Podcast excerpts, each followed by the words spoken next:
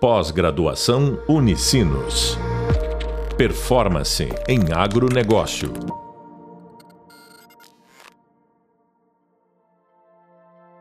Olá, bem-vindos ao podcast da disciplina Análise de Cenários, Perspectivas Econômicas e Análise de Tendências de Mercado para o Agronegócio. Sou o professor Vilmar Vuklaitsky e no podcast de hoje vamos falar sobre cenários econômicos para o agronegócio mundial e brasileiro. Quando nós falamos em cenário, nós precisamos entender o que, que está acontecendo com o que, que aconteceu com o, o agronegócio, por exemplo, no ano passado. E quando nós olhamos para o passado, nós enxergamos um crescimento, por exemplo, no ano de 2022, de 0,4% no terceiro trimestre de 2022, comparativamente ao semestre anterior. Ou seja, o agronegócio, de trimestre em trimestre, ele vem trazendo crescimentos importantes. Em relação, por exemplo, nesta mesma linha de comparação ao ano anterior, se observa um incremento de 3,6% é, comparativamente no mesmo período. É, claro que quando nós olhamos isso, a gente observa que se tem um desempenho modesto, efetivamente, até porque ele também trouxe um, um, um recuo comparativamente, mas é, mesmo tendo esse recuo, no, na, na, comparação interanual, nós temos, nós podemos identificar uma alta de 3,2%. Então veja, temos crescimento e recuo. Mas no, no saldo, o, recuo, o crescimento é de 3,2%.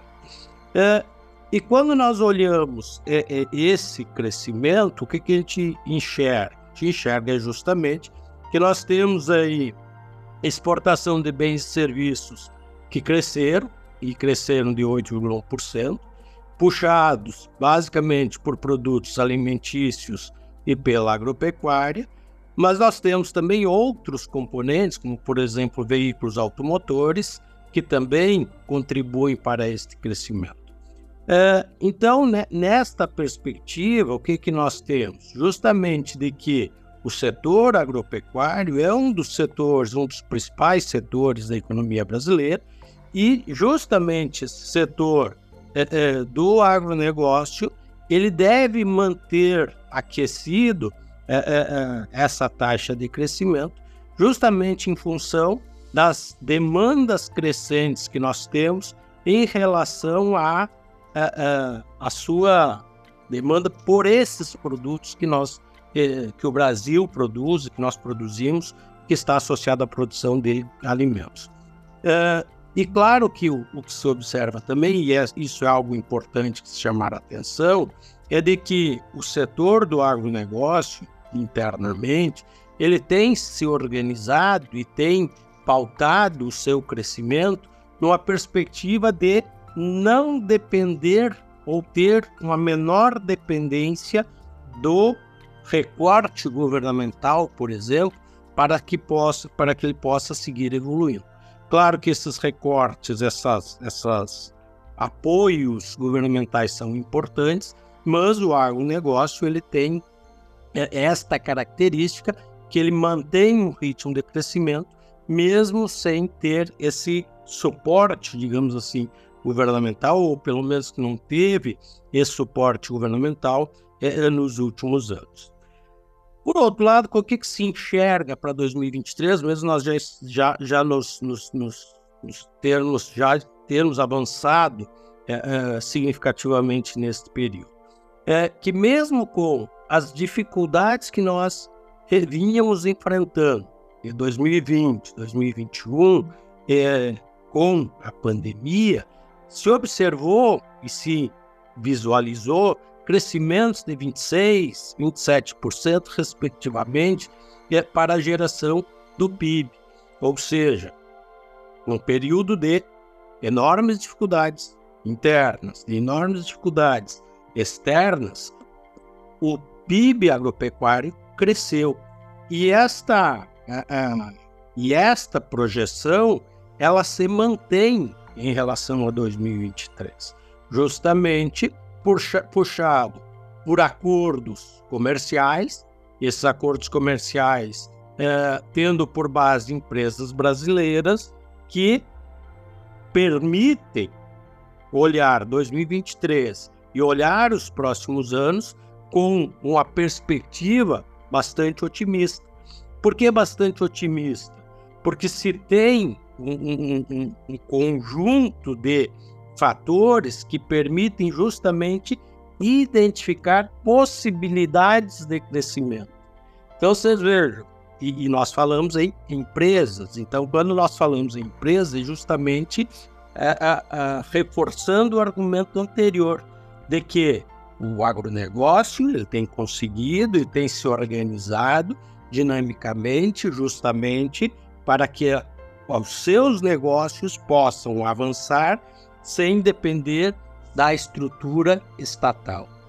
Tanto isso é verdade que é, comparativamente aos orçamentos e dos recursos disponíveis para o setor agropecuário, até 2022 se tinha de que o setor do agronegócio absorvia somente 0,7% do orçamento.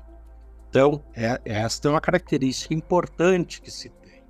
Claro que a partir de 2023, olhando para frente, você pode ter algumas perspectivas, como, por exemplo, uma, uma possibilidade a partir de um fomento, um incremento um pouco maior estatal, você poderia ter incrementos em áreas como cooperativismo, em áreas como seguro rural, que podem e que são importantes é, justamente numa perspectiva de, primeiro, ter canal de comercialização para os produtos uh, do agronegócio, da produção agrícola, e, por outro lado, também permitir com que esses agricultores possam organizar a sua produção a partir do seguro agrícola, numa perspectiva de garantir ou de minimizar os riscos em torno dos eventos climáticos, por exemplo.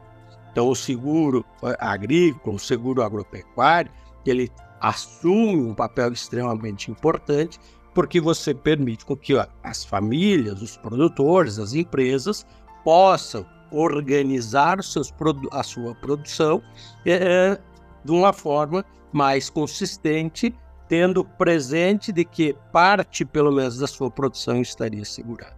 Por outro lado, é, é, com a partir do Plano Safra 2023, você também pode ter uma possibilidade, e você tem um incremento da disponibilidade de recursos disponível, por exemplo, para os agricultores familiares. E quem são esses agricultores familiares e qual é o papel desses agricultores familiares dentro da produção? Os agricultores familiares são justamente aqueles agricultores que utilizam basicamente a sua mão de obra familiar, dispõem de pequenas áreas de, eh, de produção disponíveis, mas que estão e que tem na sua concepção de produção, muitas vezes, uma produção destinada para o mercado local e o mercado interno.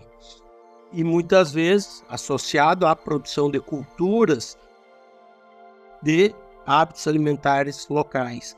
E este, este grupo de agricultores, eles, eles efetivamente podem contribuir pelo seu grande número de de famílias que se tem e pelo tipo de produção que se tem, eles podem contribuir também para o incremento da produção é, é agropecuária e podem efetivamente também somar é, aqui um pequeno percentual, mas podem somar também para o crescimento da produção e do PIB internamente. Então, esta é uma questão importante que efetivamente inclusive, pode, nesse incremento de, de, produção a partir dos sectores familiares e deste mercado interno, eles podem compensar por eventuais perdas, por exemplo, decorrentes desta instabilidade toda geopolítica que nós temos observado do conflito entre Ucrânia e Rússia, por exemplo.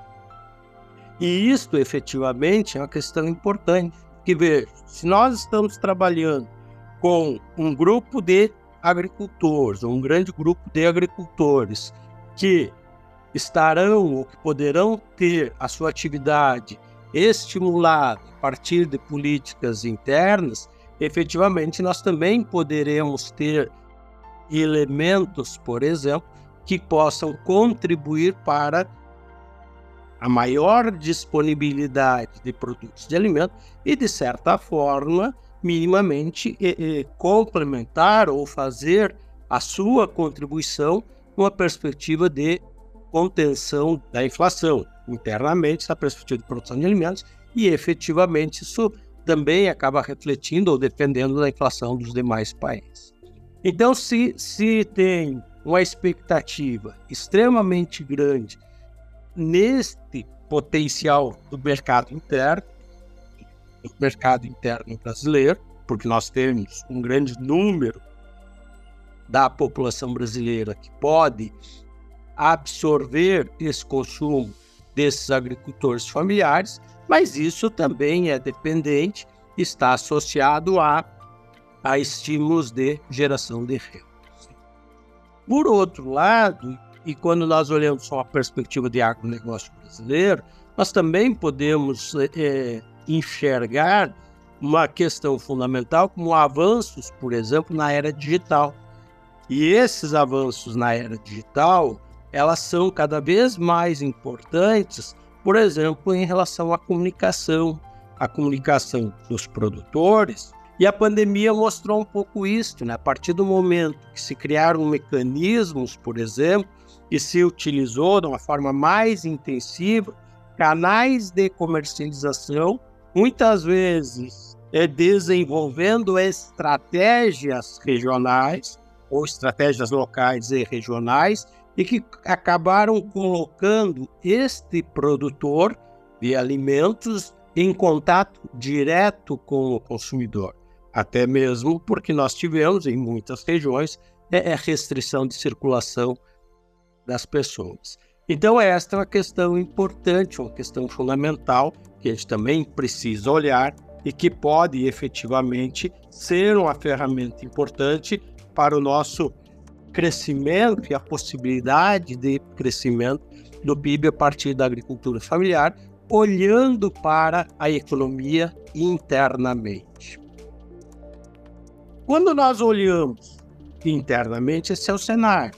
Nós temos um potencial enorme de manter o ritmo de crescimento das commodities agrícolas. Nós temos uma mudança de cenário para esses agricultores familiares que eles podem ter um suporte maior e eles podem, a partir de suas organizações, aumentar a escala de produção de alimentos.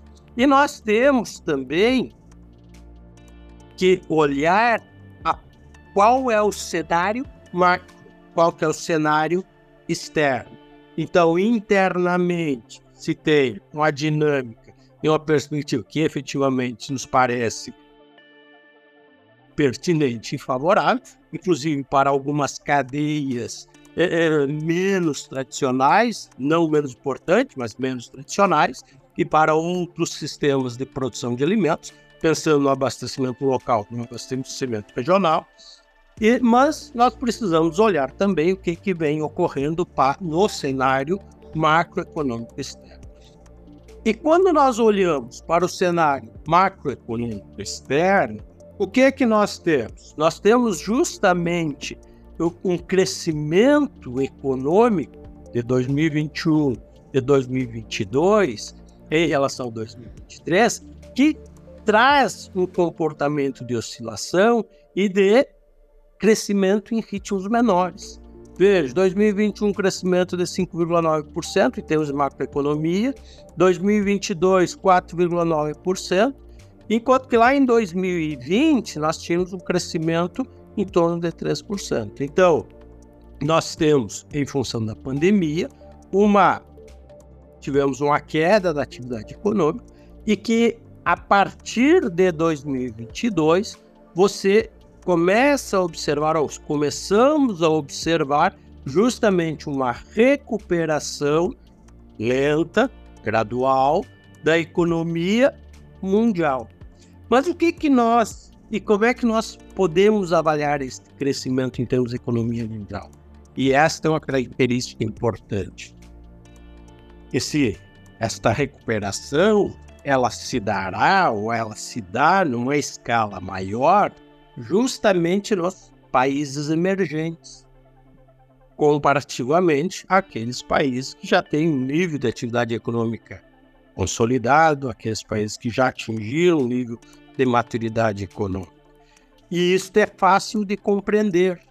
Aqueles países que já atingiram um nível econômico elevado, eles terão uma dificuldade maior de recuperar este crescimento e esse nível de crescimento. Então, esta é uma característica que nós precisamos entender. E neste sentido, o que se, se percebe? Justamente que nós teremos, em relação aos mercados futuros, taxas que poderão ser negativas quando nós comparamos com o período, com o período de dois, três anos atrás. Ou seja, o preço dos alimentos, o preço das commodities, os preços dos insumos, eles não irão se manter nos patamares que nós tivemos no final durante 2022 e nós teremos efetivamente um recuo nestes preços. E isto está justamente baseado em que e, e, e de onde surgem estes elementos? Justamente a partir da FAO, que estabelece uma correlação bastante importante entre o preço de, de produtos e o preço de insumos no mercado internacional. Então vejam, e, e nesta correlação é, é, justamente os combustíveis, que são a nossa principal fonte de energia, eles não reproduziram e, e já estão retornando, por exemplo, aos preços pré-pandemia. E isto efetivamente no Brasil também existe essa correlação. Claro que no Brasil nós ainda temos um segundo fator que está associado à taxa de câmbio. E esta taxa de câmbio, ela efetivamente influencia no agronegócio em cima de duas perspectivas. Né? A primeira, de que os preços dos produtos são diretamente relacionados ao preço do mercado internacional, mas que nós também dependemos de muitos insumos é, que vêm de, de fora, que são trazidos de fora e que são comprados ou que são negociados em termos de dólar também. Então, nesta lógica, nós temos uma situação que nos remete justamente a uma taxa de crescimento, efetivamente, temos uma taxa de crescimento esperada para os, o produto, para as commodities, e que se mantém numa, numa perspectiva de, de crescente, mas nós temos efetivamente uma sinalização de que os preços dos nossos produtos eles não serão comercializados ou não atingirão aquele mesmo valor que nós tínhamos uh, uh, logo pós pandemia. E isto efetivamente vai exigir uma, um esforço, digamos assim, dos nossos agricultores para que eles efetivamente possam organizar a sua produção em cima desse novo cenário. Um cenário de preço de comercialização menor, um cenário onde a gestão do empreendimento precisará levar em consideração o preço dos insumos e isto efetivamente vai refletir na tomada de decisão do uso de tecnologia nestas iniciativas. E que vão muito além dessas iniciativas e nessa gestão, vão muito além da do sistema de produção dentro da porteira. Ou seja, a produção, a tomada de decisão, precisar enxergar mais esses movimentos macroeconômicos é, que estão ocorrendo neste momento. Então, esse é o contexto que nós temos em relação aos, aos nossos, ao nosso momento para o agronegócio brasileiro. Você acabou de ouvir, então, um podcast sobre cenários econômicos para o agronegócio mundial e brasileiro, com o professor Vilmar Fruclites. Nesse podcast, nós abordamos as projeções para o agronegócio mundial e brasileiro e as expectativas para os próximos anos para o agronegócio brasileiro. Assista ainda o Hub Visual, Introdução e Conceitos Essenciais da Economia, e o Hub de Leitura, Conceitos da Economia, Cenários Econômicos e Ambiente Econômico para o Agronegócio, e as demais referências sobre o assunto, para maior aprofundamento. No próximo podcast, abordaremos o ambiente econômico para o agronegócio mundial e brasileiro. Até breve. Bons estudos. Pós-graduação Unicinos. Performance em agronegócio.